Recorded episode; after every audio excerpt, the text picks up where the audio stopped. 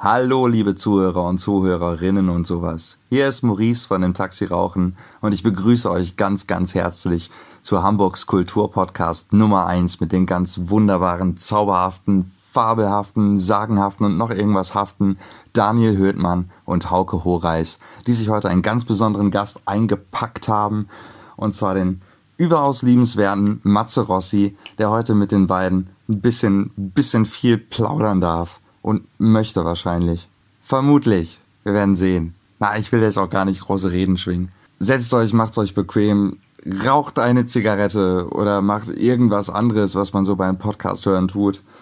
Und los geht's.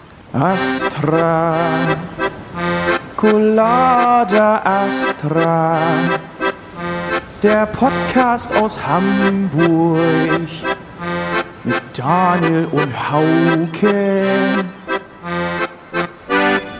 Astra, Colada Astra, mit Höhtmann und Horeis, die Nummer eins.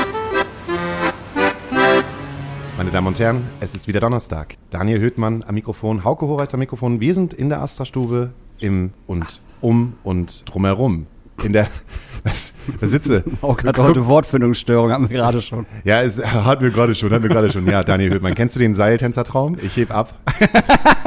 Da wären wir wieder bei pur. Hast du, hast du gesehen, dass, dass ich dich verlinkt habe? Du hast darauf nicht reagiert im Übrigen. Das Nee, ich ich wollte nicht drauf unverschämt. reagieren. Ich möchte, möchte das nicht in meiner Chronik teilen. Warum das denn nicht? Das war eine sehr schöne Erinnerung mit dir, Daniel Höhtmann, aber ich möchte gerne neue Erinnerungen mit dir haben. Das heißt, wir müssen neue Erinnerungen miteinander teilen. ist es dir peinlich, wenn in, dein, in, dein, in deiner Timeline ein Video von Pur auftaucht? Ja. Nein, nicht peinlich will ich nicht sagen, aber man könnte es falsch verstehen.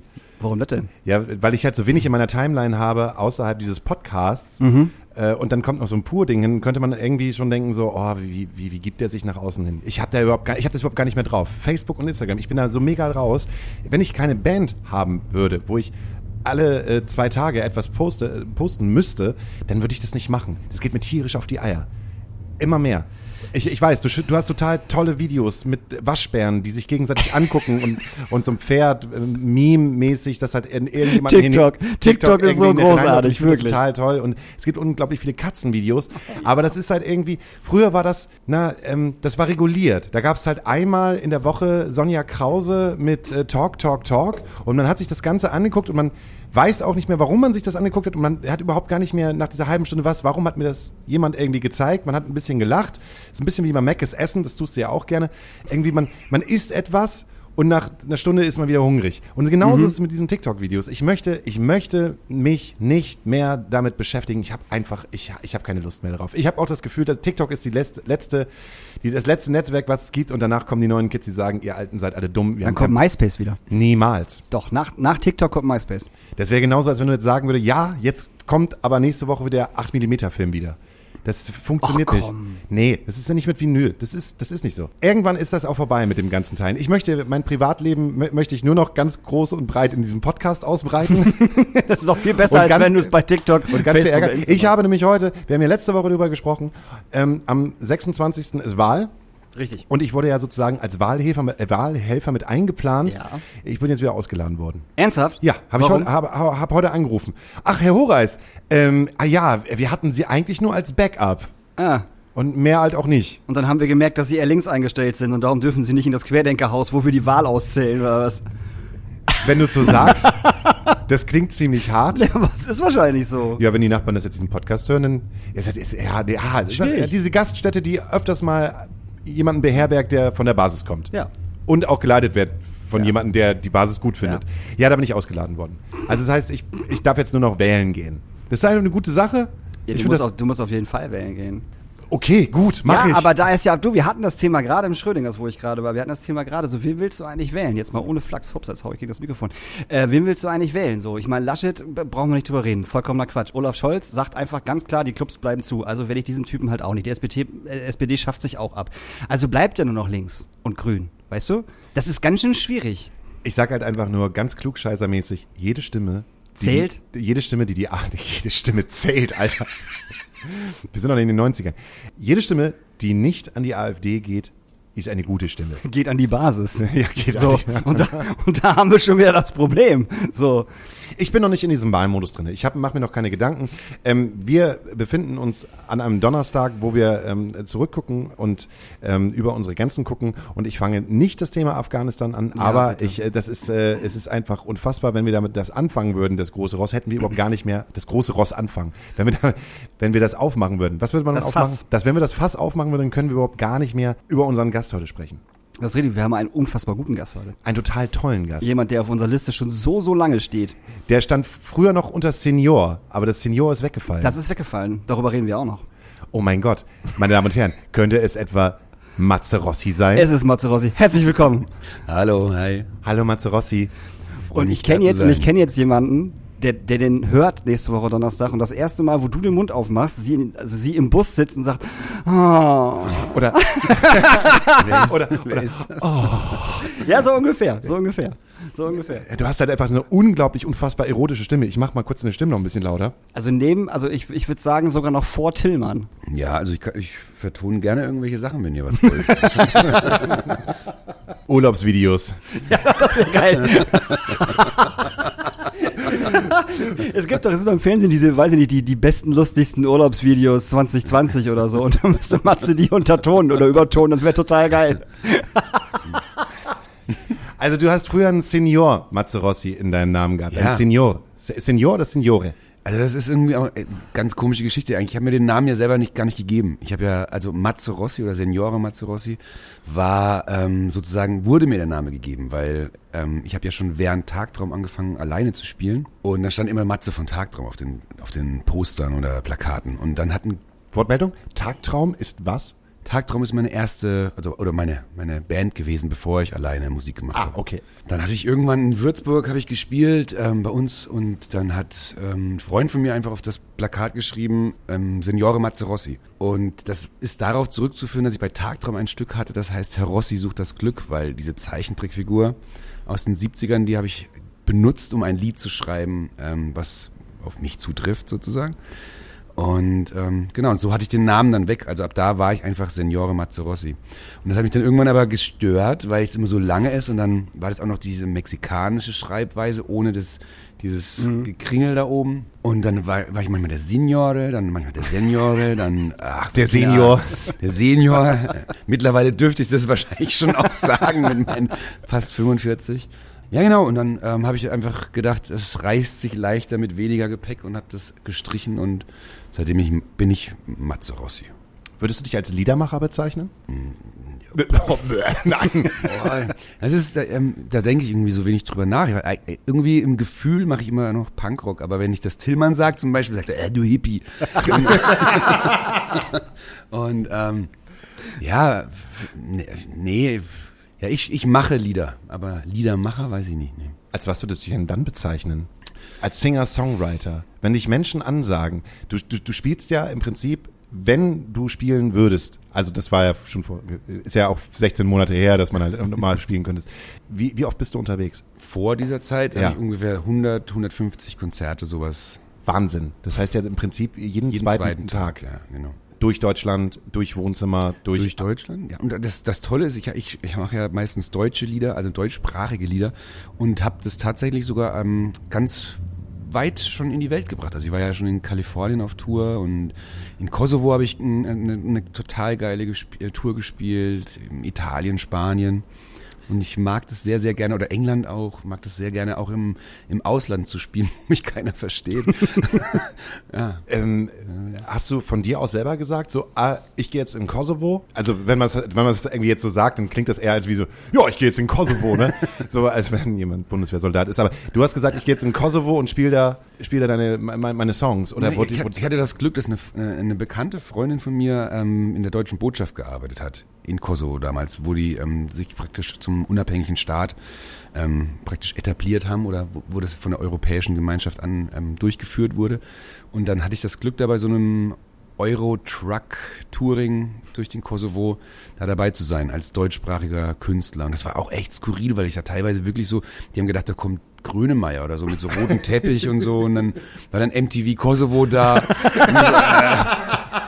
Das war wirklich ganz, aber auch eins für mich, also wirklich ähm, der ja, wie soll ich sagen, prägendsten oder, nee, prägend nicht, aber se- also es hat mich sehr mitgenommen, da zu spielen, weil da waren wirklich noch so Einschusslöcher. Es gab keinen Strom, also keine, es waren überall nur Diesel. Äh, Vor, äh, vor jedem Laden, vor jedem Haus standen ähm, Notstromaggregate, die dann immer angeworfen sind, wenn dann die PA anging oder die Leute da gekocht haben oder Licht gebraucht haben abends.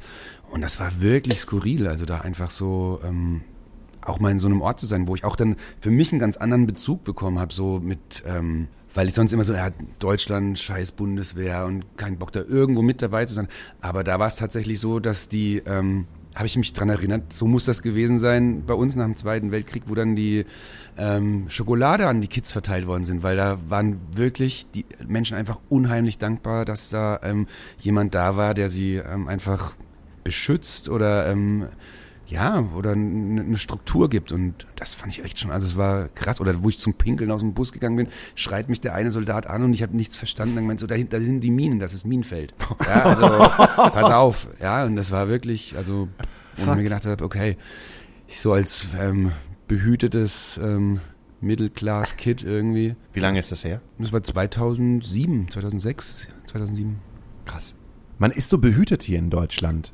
Man ähm, hat so seine, man hat so seine Bubble, in der man lebt und äh, da guckt man nicht mehr, guckt man nicht mehr so, man guckt so halb raus und wir haben ja gerade eben schon das Thema irgendwie Afghanistan angesprochen. Wir sehen das, das brennt, das ist scheiße, aber im Grunde genommen geht das Leben hier halt einfach so weiter und sich da halt einfach so hinein zu manövrieren. Auch war es noch zu der Zeit, dass es gefährlich war, da zu sein? An manchen Orten war es definitiv gefährlich, ja. ja. Also auch da war, die haben dann gesagt, vier Wochen, fünf Wochen vorher haben sie hier noch Leute durchs Dorf getrieben. So, ja. Aber warst du alleine da? Ja. Echt? Das war auch echt für mich so das erste Mal so wirklich so total krass. So, also vorher natürlich in Deutschland, so in Österreich, Schweiz. Aber so ähm, ganz alleine auch in ein Land, wo ich äh, vorher noch nicht war. Also so, ich meine, so normalerweise Spanien und, und ähm, England oder sowas, da reist man schon auch mal alleine hin oder war ich schon vorher. Aber das war für mich wirklich so ganz, ganz anders. Und ich habe, die haben wenig Englisch gesprochen. Das war dann aber total süß, weil dann ähm, ganz viele Menschen auf den Konzerten waren, die damals nach Deutschland ähm, geflüchtet sind und Asyl bekommen haben und ähm, dann wieder zurückgereist sind und die waren unheimlich dankbar. Dann immer, mein Schatzi, mein Schatzi, und haben mich geknutscht und die fanden das einfach mega und endlich hören sie die deutsche Sprache wieder und ich mir so, okay, ich finde es eigentlich, ich würde eigentlich gerne auf Englisch singen, immer, war so immer, aber ich kann ganz schlecht Englisch und das klingt immer total unenglisch, wenn ich, Englisch singe. Beziehungsweise übe ich das gerade sehr mit meinen Barn-Tapes und ähm, ja, aber das war zu dem Zeitpunkt, da habe ich das gemerkt, dass es irgendwie schon so was Besonderes ist, auch so, äh, also noch mehr, als ich es vorher schon gedacht habe, aber da ist mir so ganz bewusst geworden, was es für ein Geschenk ist, dass ich überhaupt Musik machen kann, dass ich da eingeladen werde, irgendwo zu spielen und dass Menschen einfach total glücklich sind, dass ich da bin. Das ist mir sehr, sehr bewusst geworden und versuche ich auch jeden, bei jedem Konzert jetzt auch immer noch so beizubehalten, dass ich mich einfach wahnsinnig freue, dass ich irgendwo hinkommen kann und dann mindestens eins, zwei, manchmal 100, manchmal 50 Menschen da sind, die sich total freuen, äh, mir zuzuhören. Du bist ja ein, einer der Künstler, der vor Corona davon gelebt hat. Ja, Du hast nicht mehr nebenbei noch einen Job, 20 Stunden mal hier, 20 Stunden mal da, Na, oder? das Geile ist, ich hatte meinen mein Job ja gekündigt, aber ich hatte dann die to total gute ähm, Möglichkeit, weil mir das angeboten worden ist, dass ich das machen kann. Also ich wurde gefragt, was brauchst du, dass du weiter bei uns bist?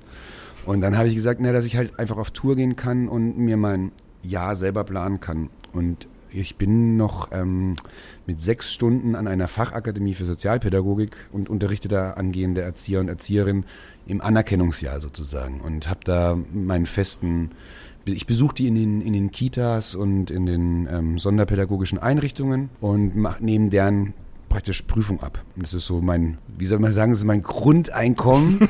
ja, und, und die dicke Kohle mache ich natürlich mit Musik. ja, ich meine, ich, das denkt halt so, ja, 150 Gigs im Jahr. Da muss ja einiges bei rumkommen, aber man muss ja sagen, dass du eigentlich immer noch ein Geheimtipp bist. Obwohl, glaube ich, die letzte Platte, die du, also die aktuelle Platte auf 13 eingestiegen ist. Kann das Ja, sein? das ist total krass. Ähm, wir haben da das erste Mal wirklich so dieses Charts-Spiel mitgemacht. Also, dass wir da ähm, normal, also man muss ja sagen, ich, ich habe ja dieses Jahr mein 30-jähriges Bühnenjubiläum, darf man ja fast gar nicht sagen, aber so alt bin ich schon. Das, äh, Was? So alt ist der schon? Bist du älter als Daniel Höhtmann? Na, ja. ja. Ja. Aber, aber auch nur ein Jahr, anderthalb. Das ist nicht so viel. Ja, gut, dass du das Rauchen aufgegeben hast. Das sieht man dir. Was soll ich jetzt sagen? Platte auf 13 eingestiegen. Das erste Mal, dass ihr mit genau. Charts. Das, das war es, genau. Wir haben dieses Chartspiel eben mitgemacht, dass wir gesagt haben, okay, wir, normalerweise verkaufe ich ja immer meine Platten immer live. Also ich war jemand, der nicht in den Läden oder in den Plattenläden viele Platten verkauft hat. Und diesmal haben wir gesagt, Corona, ich kann keine Konzerte spielen. Wir haben die Platte zweimal schon verschoben für den Release. Und dann haben wir aber gesagt, lass uns das so einfach so machen. Wir machen jetzt, wir setzen voll auf den Vorverkauf und gucken einfach mal, wo wir stehen, so in diesem, äh, in dieser Bubble, wie du es vorhin schön gesagt hast, in dieser Charts-Bubble. Das hat dann so krass funktioniert, weil ich mich auch echt aber wahnsinnig reingehängt habe mit, also ich bin ja fast von so, vom, vom Old Man zum Instagram Profi geworden. Also wirklich, das ist, ich habe ja alle Register gezogen, die ich mir hätte vorstellen. Alles, alles zwar sehr trashig und punkig, so würde ich sagen. Also, aber ähm, ich, das war ein Overload. Ich war danach auch echt so leer. Ich habe ja jeden Tag Videos rausgehauen und dann mit, mit den Kindern haben wir so Platten, so wie wir die, die gebastelt haben, mit so Farben ineinander schütten und in den Ofen rein und dann also einfach viele Ideen gehabt, um, um das einfach immer anzupreisen. Und das hat so gut funktioniert, dass wir tatsächlich wirklich ähm, so eine, so eine Charts-Platzierung in den Top 20 hatten. Also, und das war dann doch, glaube ich, beachtlich. Also, wo wir alle so gedacht haben, wow, das war jetzt äh, toll. Geil fürs Ego. Du hast zwei Kinder. Vier. Vier Kinder. Und eine Frau dazu. Was, was sagt die denn, wenn der Matze sagt, so, ja, du Schatz, ich bin jetzt 150. Und sechs Stunden in der Woche bin ich auch nicht da. Mm, Das ist, äh, ja, wir haben uns so kennengelernt, dass es einfach mein, Musik mein, mein ähm, Leben ist. Und da habe ich wirklich ganz großes Glück, dass meine Frau mich da auch total unterstützt drin. Also, Voll cool.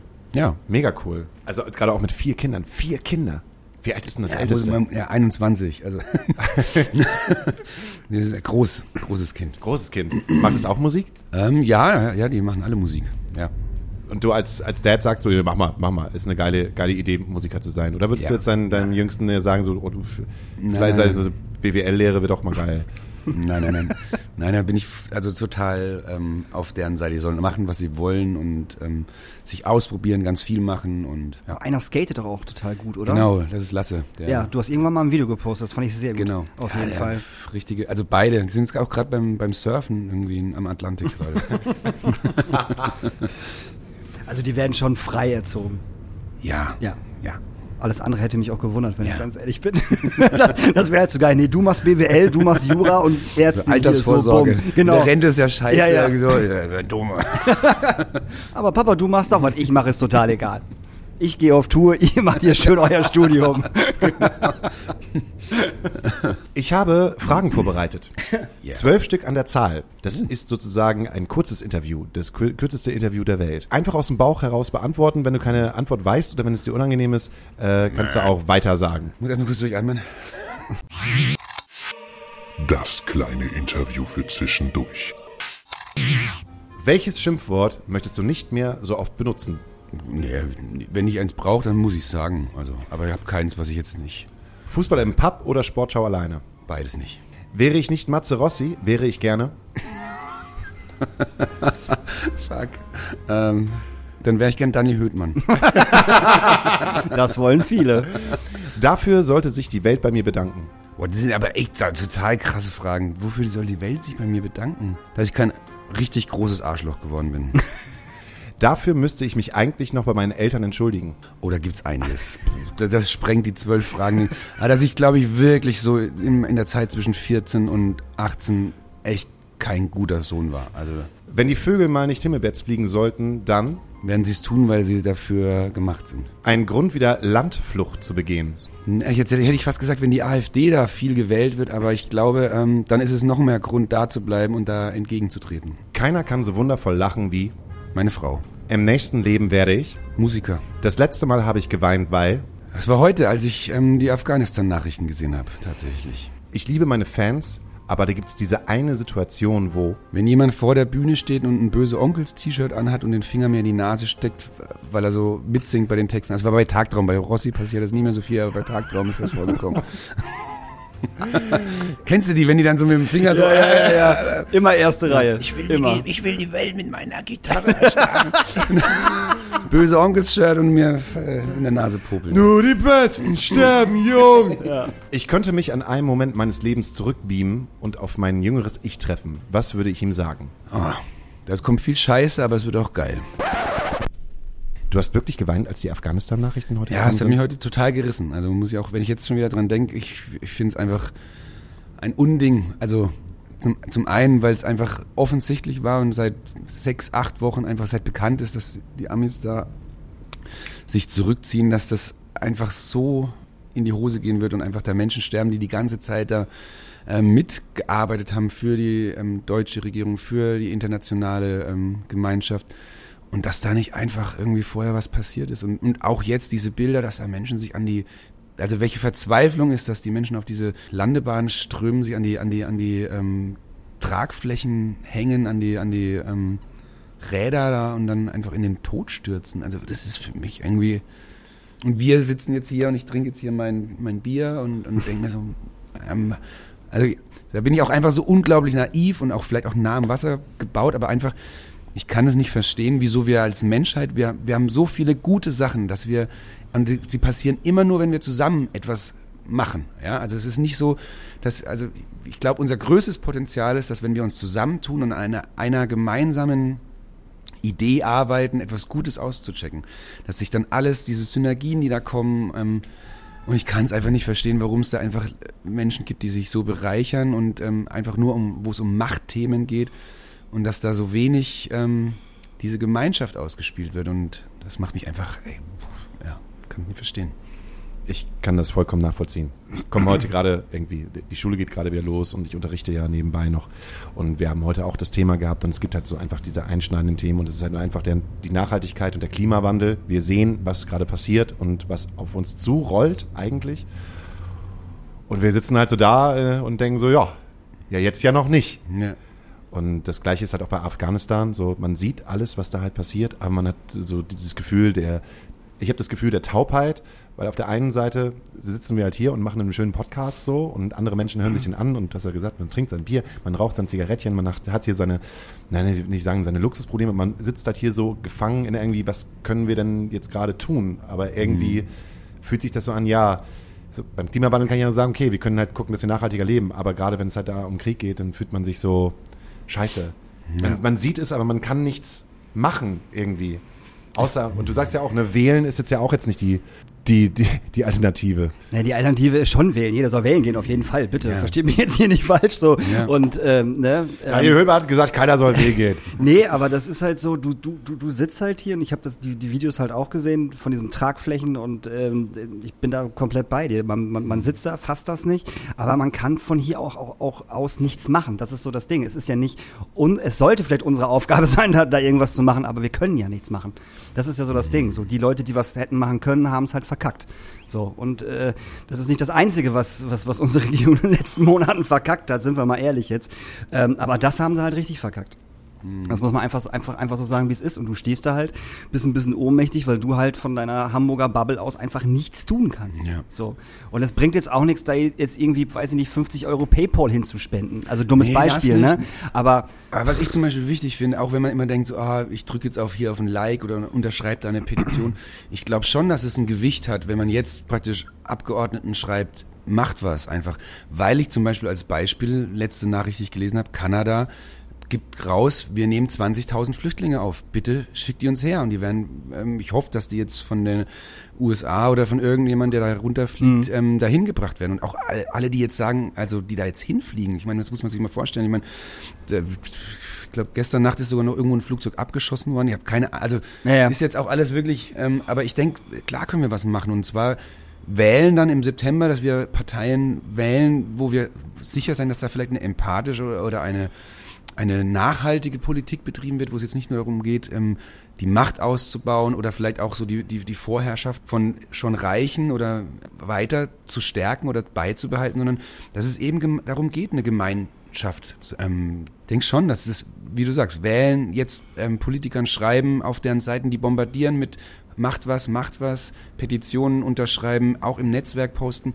Oder was ich ganz wichtig finde, zum Beispiel, wenn man Menschen zum Beispiel kennt, wenn man zum Beispiel so ähm, mit Flüchtlingen Kontakt hat oder sich irgendwo hingeht. Ich meine, die haben Familie da unten. und mit denen einfach versuchen in Kontakt zu treten, dass man einfach auch mal so dieses, das nah, dass die wissen, okay, die, ähm, da ist jemand da, der fühlt da mit. Ich glaube, das macht ganz, ganz viel aus und ähm, einfach da Kontakt suchen und sich austauschen, wissen, dass da Menschen da sind, die mitdenken, mitfühlen und ja. Und sich darauf vorbereiten, dass etwas passieren wird. Das wird ja etwas auslösen. Ja. Und das wird etwas auslösen, wo sich wahrscheinlich die AfD dann wieder drauf stützen kann. Genau. Und sagen kann, jetzt hier der nächste Krieg und jetzt kommen schon wieder neue Flüchtlinge rein. Haben wir Ja, wir- davor habe ich am meisten Schiss, ganz Oh. ehrlich. Wenn das, weil, wenn, wenn Deutschland jetzt sagt, okay, wir nehmen jetzt, keine Ahnung, 10.000 Flüchtlinge auf oder so, ne, was ja schon mal erstmal wäre, so, okay, cool, bitte mach das sofort. ja Ähm, schreien die gleich. die schreien halt rum und ganz Deutschland dreht halt wieder durch und dann ist Corona erstmal vergessen, dann ist erstmal wieder dieses Flüchtlingsthema da. Und Mhm. ich dachte eigentlich, das hätten wir hinter uns. So, aber das kommt, glaube ich, ganz stark wieder zurück und das wird nicht schön. Aber der Arbeitsalltag geht wieder los. Das habe ich heute gedacht. Ich dachte, okay, alles klar. Diese Corona-Situation schieben wir jetzt mal ganz weit weg. Erstmal, das wird nicht mehr Teil der, der Medien sein, sondern der Arbeitsalltag geht wieder los. Wir haben wieder Krieg. Es wird wieder die Medien befüllen. Das Corona steht nicht mehr auf Platz eins. Auch wenn man halt die Medien sieht, ne, was halt gerade berichtet wird, Tagesschau oder Podcast Lage der Nation. Corona steht nicht mehr auf Platz eins. Es ist dann halt einfach der normale Tagesablauf der Welt geht wieder los. Ja. Und die Frage ist so, wenn man das jetzt so vorgeliefert bekommt, wir hatten ja auch diese Situation mit Syrien relativ schnell, irgendwie 2011, 2012, Aleppo, alles, das war ja schon mal einmal da, dass wir es halt gesehen haben, aber wir haben es halt so, also ich muss ja zu mir sagen, mein Gott, da war ich, da war ich äh, ze- zehn Jahre jünger, also 29. Ich habe es nicht so mitbekommen. Also es war nicht in, meinem, in meiner Bubble drinne. Es war irgendwo Krieg, so ja, aber hat jetzt nichts mit mir zu tun, so. Und dadurch, dass jetzt, das hat jetzt nach diesem Corona-Thema jetzt einfach so brühwarm serviert bekommt und das halt auch in den Medien so ist, ist es halt einfach, es ist wahrscheinlich auch der normale Tag, Tagesablauf der Welt, so. Und das ist total Bullshit. Wo sind wir eigentlich hier reingeraten in was für ein Gespräch? in ein tiefgreifendes, in ein tiefgreifendes Gespräch. Ich würde kurz mal eine Pause veranschlagen. ja, ich muss das auch mal okay ist. pullern. Ähm, zur Pause haben wir eine wundervolle Playlist, die heißt Astrakulana Nachtasyl. Jeder von hier darf sich mindestens einen Song, den er gut findet oder den er nicht so gut findet, drauf wünschen. Aber, ähm, Oder auch zwei. Oder auch zwei.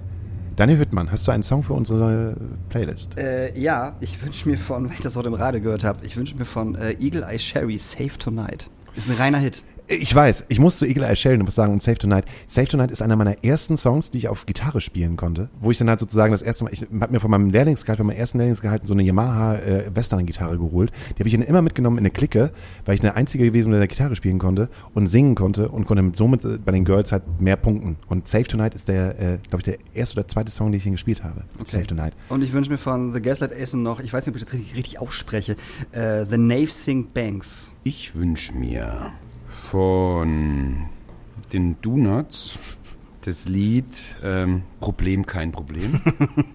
Und dann wünsche ich mir noch von Tiger Youth Wir werden immer lauter sein. Und ich wünsche mir If I Believed in Love von äh, Foxing. Das ist eine Band, die ich gerade entdeckt habe. Die wird dir ultra, äh, geil. die, die sagt wird dir mir, ultra Das gefallen. sagt mir jetzt irgendwas. Ich habe das, glaube ich, schon irgendwo auf irgendeiner Playlist gehört. Du magst Kenny Hubler Ja. und äh, du magst ähm, 2000er Punk. Ja.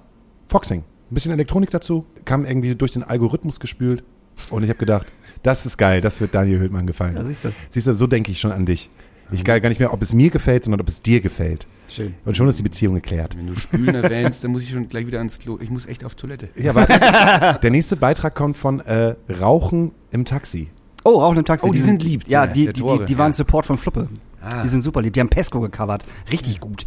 Richtig, richtig gut. Ja? Haben die das auf Spotify? Nee, ich glaube nicht. Ich glaub, Dann das haben wir es machen- eben nicht das mit machen drauf. die nur live. Selber schuld. Ja, was Rauchen sind die? im Taxi. Ne? Was soll das denn? Anfänger. Großartige Band. Tschüss. Ach schön, Astra Colada wieder. Lecker. Ist nun mal Hamburgs Kulturpodcast Nummer 1, kann man nichts gegen sagen. Ist halt geil. Auch geil übrigens, im Taxi rauchen. Also jetzt weniger die Aktivität, weil das ist ja verboten, sondern vielmehr die Band, meine Band, die ich zusammen mit meinem allerliebsten Herzensfreund Tore betreibe und teile und fühle und lebe. Und wir haben vor gar nicht allzu langer Zeit unser Debütalbum, weil wir es auch nicht besser wissen, rausgebracht. Und das lässt sich überall streamen, wo man streamen kann oder will oder möchte oder muss. Und für die Haptiker ist das sogar auf CD rausgekommen und die gibt's auf unseren Konzerten. Und eins davon ist sogar in Hamburg am 17. Oktober in der Deichdiele. Und wenn ihr da Bock drauf habt, dann kommt doch vorbei. Und wenn ihr da noch keinen Bock drauf habt, dann liegt das daran, dass ihr unser Album noch nicht gehört habt. Also ab in den Stream mit euch. Und alles weitere gibt's auf Social Media. Und das war's auch erstmal von meiner Seite. Hallo, nochmal und tschüss. Ich bin der Maurice von Im Taxi Rauchen und ich wünsche jetzt erstmal sau viel Spaß noch mit Astra fucking Colada. Tüdelü. Wir sind zurück, wir sind zurück. Daniel Höhtmann, Hauke Horeis, Matze Rossi am Start. Wir sind zurück. Hast du viel Fußball geguckt? Pauli hat gewonnen. Ist St. mir, Pauli ist, hat ist mir zu fußballlastig gerade. Ja, Entschuldigung. ja, ich wollte eigentlich in ein anderes Thema hineingehen. Irgendwie habe ich gedacht, wir gehen in die tiefsinnigen Sachen im zweiten Teil hinein. Ich habe was total Tiefsinniges. Wie kam es zu deiner, ich nenne es einfach mal Freundschaft mit Chuck Reagan? Ich, um die ich dich so unfassbar hart beneide. Das kann ich keinem erzählen. Das ist super tiefsinnig. Das ist total romantisch mit Jack und mir. Nein. Ist es wirklich so? Oh Gott, Neid, purer Neid. Kann auch mal jemand sagen, dass er dich total beneidet, dass du mit mir befreundet bist? Nee. Ja, gut. Hier geht's um Chuck Reagan, das ist, das ist einer von Hot Water. Hier geht's um. Chuck Reagan? Ja. Also, ähm, ich glaube 98 oder 99 ähm, bei der Hot Water Music Tour, ähm, da habe ich damals im Stadtbahnhof ähm, noch bei den Shows mitgeholfen immer und gekocht und da hat Steffen Rose damals die Show gemacht von Navigator Productions und ähm, da haben, ich weiß gar nicht mehr, es war ein Hot Water Music und noch eine Band, die gespielt haben. Und da habe ich oben gekocht und ähm, für, für ähm, Hot Water Music damals. Und da sind wir so ins Gespräch gekommen schon. Und ähm, aber ich glaube, da hat er sich überhaupt nicht an mich erinnert, als wir uns dann zwei, drei Jahre oder wir haben uns dann immer wieder auf Konzerten irgendwo gesehen, also in Regensburg auch und ähm, wo ich dann mit Eusi auch ähm, ja, sehr eng verbandelt bin. Und in München auch. Und haben uns immer Hallo gesagt und ähm, der ist ja auch ein wahnsinnig netter Typ und so. Aber ich glaube, er hat mich nie erkannt, dass ich der bin, der da Ja, ja, ja. war. Und dann ähm, habe ich ähm, bei dem ersten Family First Festival von Boys It's Fire mitgespielt als Opener. Und da, da kam er dann auch so her und dann, hey man, I know you. Und dann äh, haben wir uns so unterhalten, da hat er, hat er gemeint, irgendwoher kennt er mich. Und dann habe ich gemeint, ja, ich habe da für dich gekocht und so. Und war halt so schon ganz aufgeregt. Er hat mich doch gekannt und so. Ja, und dann haben wir, ja, Stadtbahnhof in Schweinfurt kennt er noch und erinnerte sich, ein geiler Laden und so. Und haben uns dann einfach gut unterhalten und so an dem Abend. Und dann haben, am Ende- haben wir ein bisschen Bier getrunken und hat am Ende gemeint, so, ähm, irgendwann sollten wir mal zusammen spielen. Und ich so, ja, ja, ja. Und ja, und dann ähm, über Alex Solke kam dann ähm, von, von Kingstar, ähm, kam dann, ich glaube ein halbes Jahr später, dreiviertel Jahr später, die erste Anfrage, hast du Bock da ähm, Support zu machen? Und ich so, oh, muss ich mal überlegen. Oh, weiß ich noch nicht. ja, na, na klar. Und dann habe ich ähm, ja, natürlich zugesagt und ähm, haben uns mega gut verstanden und ähm, ja, fast gleich alt. Also er ist, ich glaube, er ist ein bisschen älter als ich. Weiß Zwei ich Jahre, nicht. glaub ich. Ja, Ja. Irgendwie. Und haben wir super gut unter, ähm, verstanden und ja, und dann war die erste Tour rum und dann hat er gleich danach gefragt, ob ich bei der zweiten auch nochmal dabei bin. habe ich gemeint, klar. Und ja, und seitdem ist einfach total cool. Also einfach schön, einen guten, guten Freund da gefunden zu haben. Auch so, der sehr ähnlich tickt, auch so ähm, mit, mit Hot Water Music, so eine, so eine krasse, ähm, energetische Punkband und ähm, oder Postpunk oder wie man es auch immer nennen will.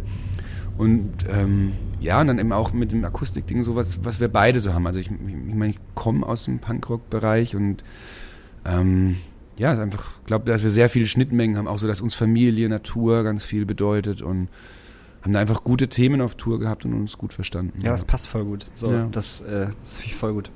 ja, und es war auch echt eine total schöne Tour immer mit den, also richtig geil. Da habe ich noch eine zweite tiefsinnige Frage. Ne? Du bist ja mit diesem Daniel Höhtmann aus der Astra-Stube befreundet. Wie kam es denn dazu? Ey, witzig, das hat meine äh, Freundin mich auch gefragt, wann wir uns und wo wir uns das erste, erste Mal Mal. gesehen haben. Und also ich glaube, das erste Mal gesehen habe ich dich wunderbar Westerstede, definitiv, vor Jupiter Jones. Mhm. Jupiter Jones, und ja. vor dir hat nämlich Tim Brüning, aka Genau. Solo Boy, Ja, genau. damals, äh, also äh, Solo Boy Tim Brüning. Tim Brüning ist ein großartiger Fotograf Ja. Der auch für die ganz großen Magazine Fotos macht, super Typ. Und der hat damals halt schon so Gedichte vorgelesen und Texte, so, also er hat damals schon Poetry Slam gemacht, wo es noch gar nicht cool war, definitiv. Ja. So. Und ich glaube, wenn, wenn man jetzt sagen würde, er hat damals Poetry Slam gemacht, würde er das richtig scheiße finden. Dann Also, würde er hat, er hat er, den Poetry Slam gegründet. Das war wie mit Jimmy Eat World, die die Emo gemacht haben. so ungefähr, genau. Wir sagen Wo- einfach mal, Tim Brüning hat, hat Jim- den Poetry Slam erfunden. Tim, Tim Brüning ist eigentlich Jimmy Eat World.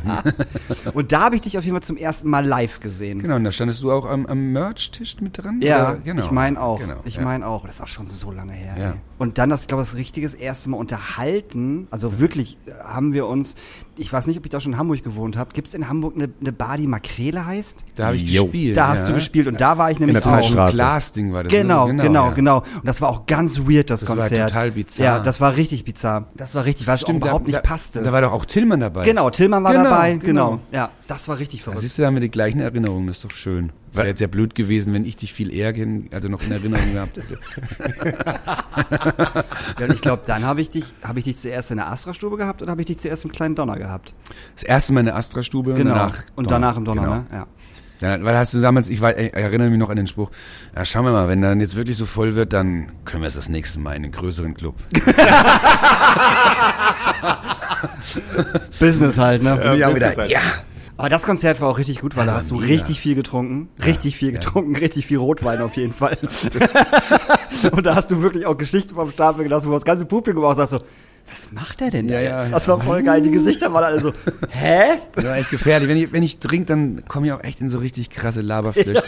Und das ist ja auch tatsächlich so, dass ich echt in meinen 30, äh, 30 Jahren, muss man ja auch mal auf, auf der Zunge zergehen lassen, 30 Jahre irgendwie ähm, auch echt viel erlebt habe. Also ganz viel gesehen, gemacht habe und einige Geschichten natürlich da sind. Pferde kotzen gesehen. Im wahrsten Sinne des Wortes. Aber du bist jetzt ja nicht mehr gerade äh, alleine unterwegs, sondern du hast eine Band mit dabei, oder? Genau, aktuell Ist das das erste Mal, dass du mit Band spielst? Nein, wir hatten, ich hatte 2017 eine Bandtour zum letzten Album. Es war so eine Minitour, fünf, sechs Tage und jetzt bin ich zehn Tage wieder mit dem neuen Album mit Band unterwegs, genau. Was ist geiler? Es ist beides total geil. Also, aber ich finde gerade jetzt finde ich sehr, sehr spannend, weil es so eine Trio-Besetzung ist. Ich finde es einfach geil. Im, Im Juli habe ich alleine gespielt, die Platte. Und jetzt finde ich das sehr, sehr schön, diese Lieder, die ich ja auch wirklich für Band ähm, geschrieben habe und arrangiert habe, die tatsächlich auch ähm, auf die Bühne bringen zu können mit Band und dieses große, also mit Klavier und Schlagzeug, Kontrabass und ähm, einfach das so bisschen so das wie auf Platte zu machen. Genau, das macht Spaß. Wie stolz bist du auf deine Platte und das, was bis jetzt ja gerade dazu passiert ist? Ich meine, ich meine, wir nehmen ja, oder du released in einer Zeit, wo einem vorkommt, dass Musik gar nicht mal so viel wert ist. Habe ich das Gefühl. Also mir als, als Musiker kommt so vor, ach, wenn du jetzt release, ist auch egal. Ja.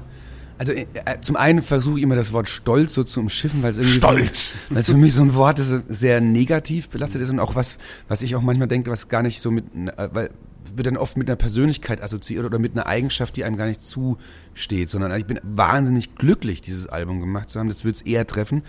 Was ich erfahren habe, ist auf jeden Fall so, dass es natürlich ist so, ähm, es ist erstmal der Gedanke so, okay, es ist kein guter Zeitpunkt, eine Platte rauszubringen, aber dass ich dann unheimlich belohnt worden bin, dass von, von den Reaktionen von den Menschen, was ja schon, schon immer in, in meinem Musikschaffen oder in meiner Bubble, wenn wir es, wenn wir bei ich finde es total gut, dass wir so ein Bubble-Thema haben, weil es ähm, schon so ist, dass ich, ähm, glaube ich, ähm, Menschen habe, die meine Musik hören, die auch irgendwo so eine, ganz besondere Verbindung dazu haben, zu meiner Musik.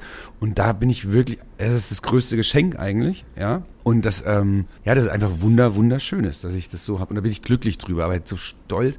Ich bin natürlich auch, ja, stolz. Ich weiß nicht. Ist ein schwieriges Wort, oder? Ja, Find ich finde es ich find's total krass, was wir da abgeliefert haben. Sagen wir es mal so.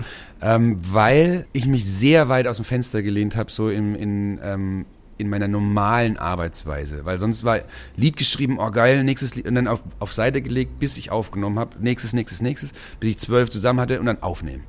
Und dieses Mal habe ich mir fünf Jahre Zeit gelassen, habe, ich glaube, insgesamt knapp 30 Lieder geschrieben, von denen dann am Ende zwölf auf dem Album gelandet sind. Und ähm, ich mir habe hab mir wahnsinnig viel Gedanken gemacht, was ich, was der Basslauf macht und was ähm, wie die Songästhetik oder die Klangästhetik habe ich mir sehr, sehr viel Gedanken gemacht. Das war für mich auf jeden Fall auch so eine ganz große Herausforderung und dass es jetzt auch so gut funktioniert hat, finde ich krass. Stolz. Ich mag einfach nicht stolz, das, das Wort, aber Daniel Höhtmann und ich sind auf jeden Fall sehr stolz auf dich, weil wir empfinden, dass es, äh, glaube ich, die beste Platte ist, die du bis jetzt rausgebracht hast. Also Das haben wir beide gesagt, wo ich glaube, wir haben sie auch gleichzeitig, fast gleichzeitig gehört und haben uns einen anderen Tag oder zwei Tage später gesehen. ja, ich. genau. Du hast mir geschrieben, hast du noch eine Platte, die Platte gehört? Das ist mega! Und jetzt, so, ja, lass mir jetzt mal Zeit. Und äh, ich kann mich auf jeden Fall, es gibt ja immer so Momente, wo ich dann merke, boah krass, da ist so ein Song voll eingeschlagen und bei mir war es halt Stadtflucht. Ich habe den gehört, da war ich halt irgendwie gerade unterwegs durch Altona und habe mir das alles so um mich so angeguckt, äh, um, so, so um mich herum so angeguckt und habe ich gedacht so, was machst du eigentlich noch hier? Matze Rossi hat doch gerade gesagt, das ist eine richtig gute Idee, halt hier endlich von hier wegzuziehen. Warum bist du denn immer noch hier? Warum lässt du Matze Rossi in deine Gedanken? Geh raus, Matze Rossi, geh raus, geh raus, geh raus. Aber wirklich, Stadtflucht, das ist, der, das ist halt so der erste Song, der so richtig bei mir angedockt hat.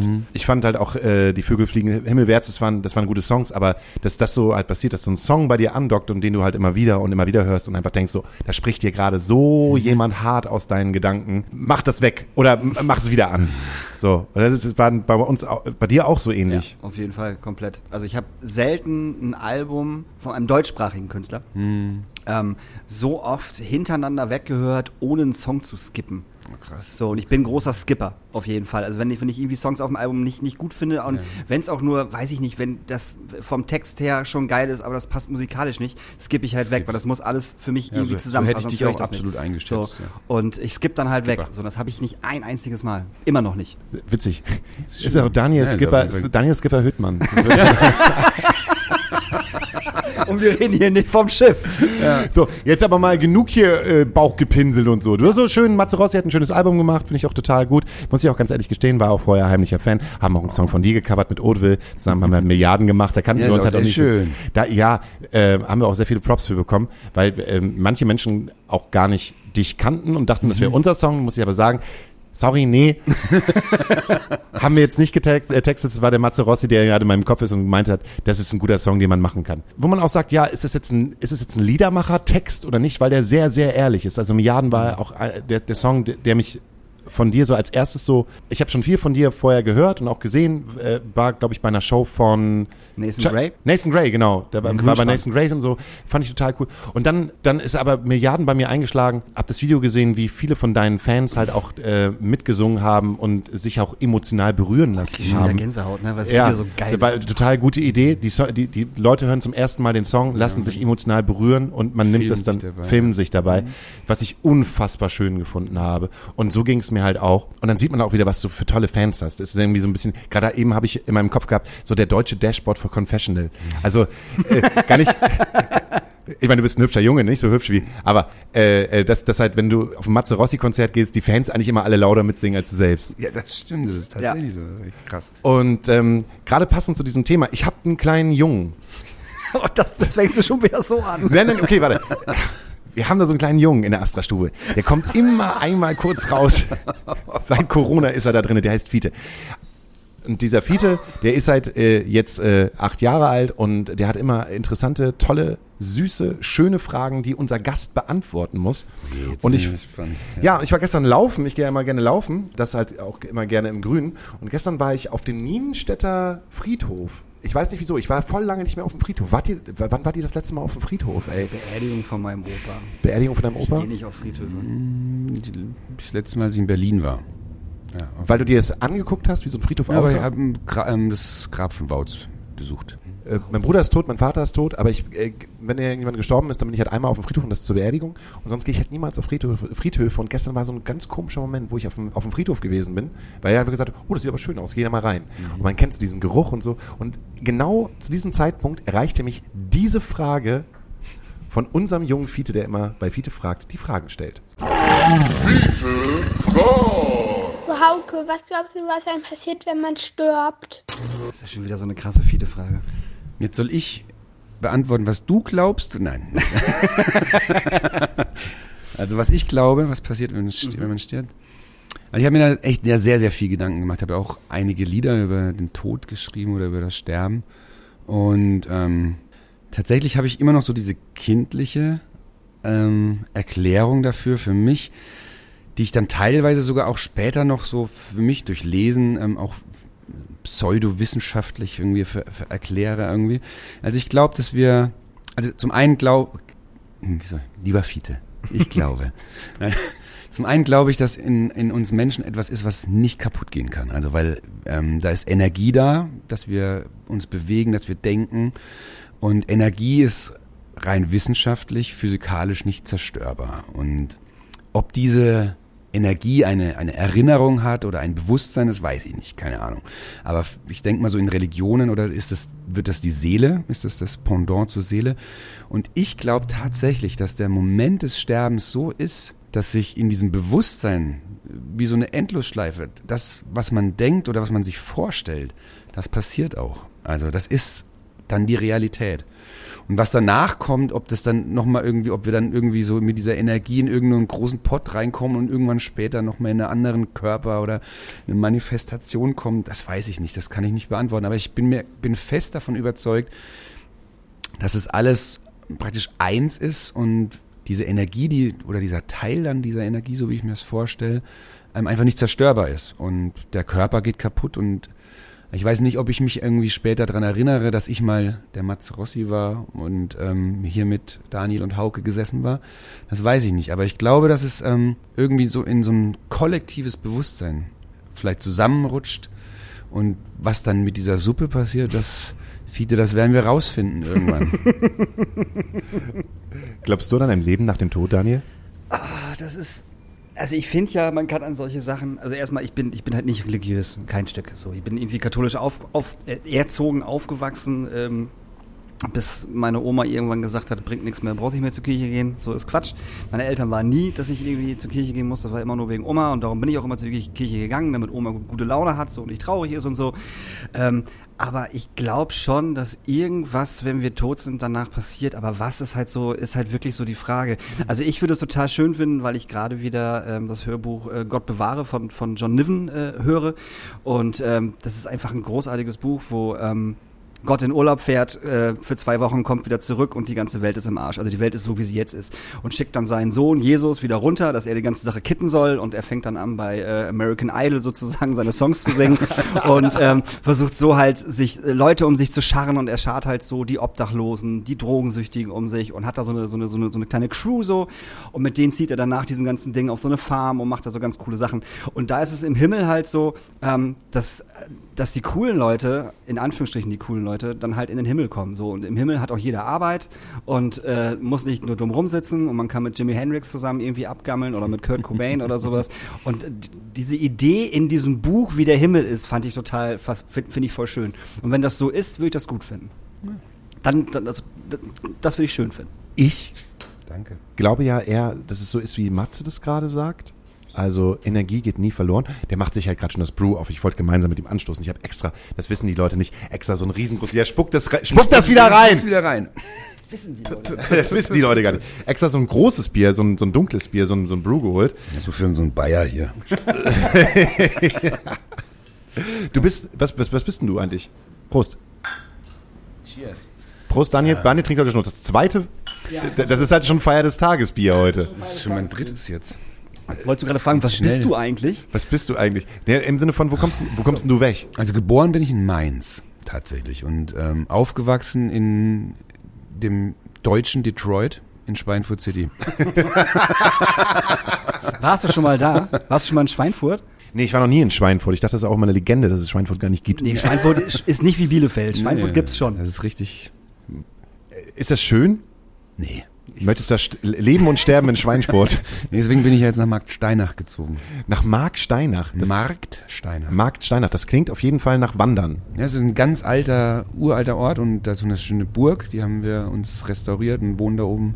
Und das ist mega, mega geil. Du wohnst in einer Burg. Nein, also ich wohne in einer Burg, Entschuldigung. Das läuft ja gut mit den Also, das ist Konzerten. so ein Chart, so 20 Platz, ne? Also, hallo. Der Matze Rossi wohnt jetzt auf einer Burg. Hat denn seine vier Söhne als Ritter heute, schon... Es war heute sogar in der Mopo. Was? Ja, Ich hab's gelesen. Ja. weißt du was, heute in der Mopo? Ja. Ja. Wie schaffst denn du das immer? Freundschaftlicher Dienst. Am, Ich weiß, nee, ja, die Mopo kümmert sich ja auch immer auf, äh, um Kultur, habe ich jetzt gehört. ja. Das ist die neue Mopo. Ja, die, neue, Mopo. ist auch sehr links eingestellt, davon mal ganz abgesehen. Jetzt bist du wieder Mopo-Fan, oder was? Ich bin kein Mopo-Fan, ich habe nur gesagt, dass seit die neue Chefredakteurin oder wie auch immer das ist, da ist, dass die sehr, sehr also viel mehr Links sind, als sie es vorher waren und wirklich halt auch echt krasse Artikel machen, wo man sich dann die wollen. Kommentare drunter anliest und denkst so, wow, wo kommen denn die ganzen AfD-Wähler auf einmal her? Ihr habt so, das ist nicht mehr eure Mopo, müsst ihr jetzt woanders hingehen. Ist natürlich Also die scheiße. Mopo war jetzt zu Gast bei dir auf der Burg. Nee, wir haben telefoniert natürlich. Ja. Aber okay, es ist Du keine hast, du hast Telefon auf der Burg. Also du hast keine Burg. Das ist kein Rauchzeichen. Nein, es ist eine, ähm, eine Burgruine aus dem 12. Jahrhundert und ja, und da stehen eben drei Häuser drauf und ähm, eins ähm, haben wir ähm, praktisch für uns und ähm, im anderen wohnen die Schwiegereltern und im anderen ist mein Studio, habe ich da reingebaut, in die Scheune. So ein bisschen so ein Lebenstraum, da einfach so mitten im, also Minidorf mit 400 Einwohnern oder was und ähm, Berge und ähm, Wald außenrum. Aber Großstadt ist an dir sozusagen vorbeigegangen. Also kein Berlin, kein Hamburg, kein Leipzig. Also ich war ganz lange Zeit ganz viel und unterwegs und in Hamburg und Berlin, aber ich habe nie dort einen angemeldeten Wohnsitz gehabt. Also war immer bei Freunden untergebracht oder habe da einfach ähm, Zeit verbracht, aber nicht richtig dort gewohnt. Also ich habe eigentlich meine Zeit immer entweder in Schweinfurt oder im Tourbus verbracht, genau. Ist, ist denn sozusagen die, das, das Haus auf der Burg das, das erste Mal, dass du dir so ein Nest gebaut hast? Ja, das ist also so meine richtige, aber wo- also als Nest, was ich wirklich als Nest auch so empfinde, ja. Also so zu Hause wirklich, ja. Voll schön. Ja, das ist mega. Also Also ich wollte nochmal über den Tod sagen.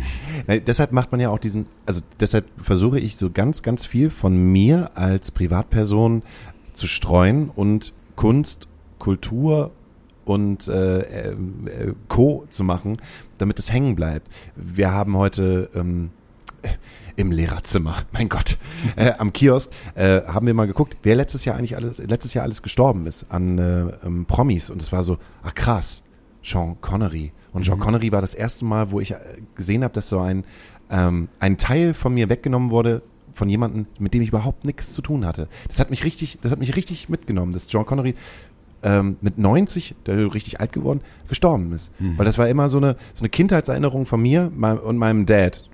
Ne, irgendwie Ja. Samstagabends Tagebla James äh, äh, nach der Tagesschau James Bond Ja, zusammengeguckt und der Vater so, ja, ist doch egal, das kann der Junge halt gucken mit neun.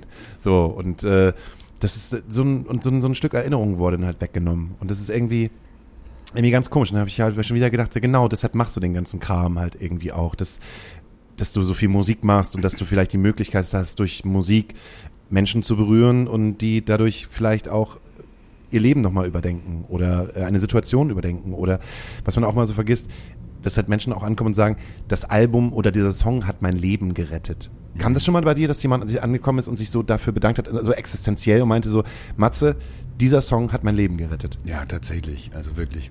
Wel- welche- Aber auch das krasse Gegenteil, dass jemand zum Beispiel, also ich weiß, dass sich jemand in Kehl ähm, erhängt hat mit einem Tagtraumsong auf Repeat. Also das war, wo ich mir auch gedacht habe, und das war 99 eben und 2001 ist dann ähm, Milo, also mein, mein erster Sohn geboren. Und das war für mich auch so ein Knackpunkt, so diese Zeit, so wo ich dann auch also bei, bei Tagtraum war wirklich sehr destruktiv, depressiv. Zwar auch energetisch immer, aber ähm, da habe ich auch gemerkt, so dass ähm, auch so eine gewisse Verantwortung auch so da ist. Und ich glaube, das spiegelt sich heute teilweise, um nochmal meinen lieben Freund Tillmann zu erwähnen, den ich wirklich sehr liebe, aber wo er sagt, ich bin so ein Hippie und ich habe immer so einen Twist in den Songs, dass ich manchmal auch zwar was Düsteres ansch an Entschuldigung, dass wir gerade lachen, aber das hat, das hat Tillmann in, in, in dem Podcast gesagt, wo er hier war. Hast du, der Matze Rossi-Twist. ja, genau.